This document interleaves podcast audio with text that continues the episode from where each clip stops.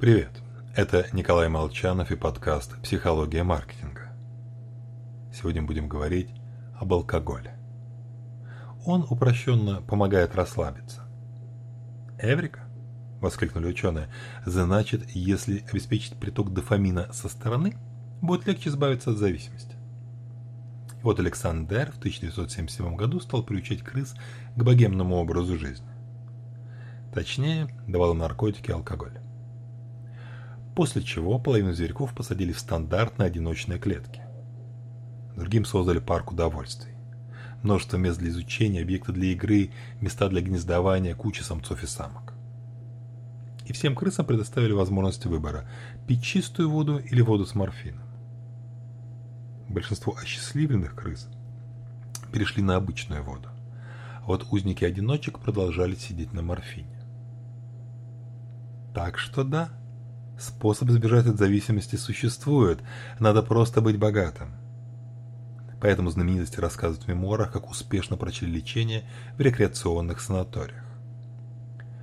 Множество людей, у которых работа, дети ипотека, не могут позволить себе подобный отпуск. Свой рекреационный парк они наоборот начинают искать глубже в бутылке. В таком случае может помочь государство. Так поступили в одной из моих любимых стран, Исландии. Остров, если приезжать туристам, волшебно красив. Однако для местных жителей жизнь достаточно сурова.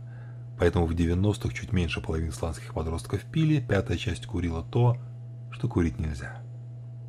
И в такой ситуации стартовал проект «Молодость в Исландии».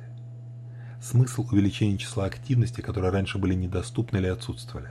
Создавались катки, бассейны, площадки под множество игр, программы обучения спорту, искусством, все, что можно представить.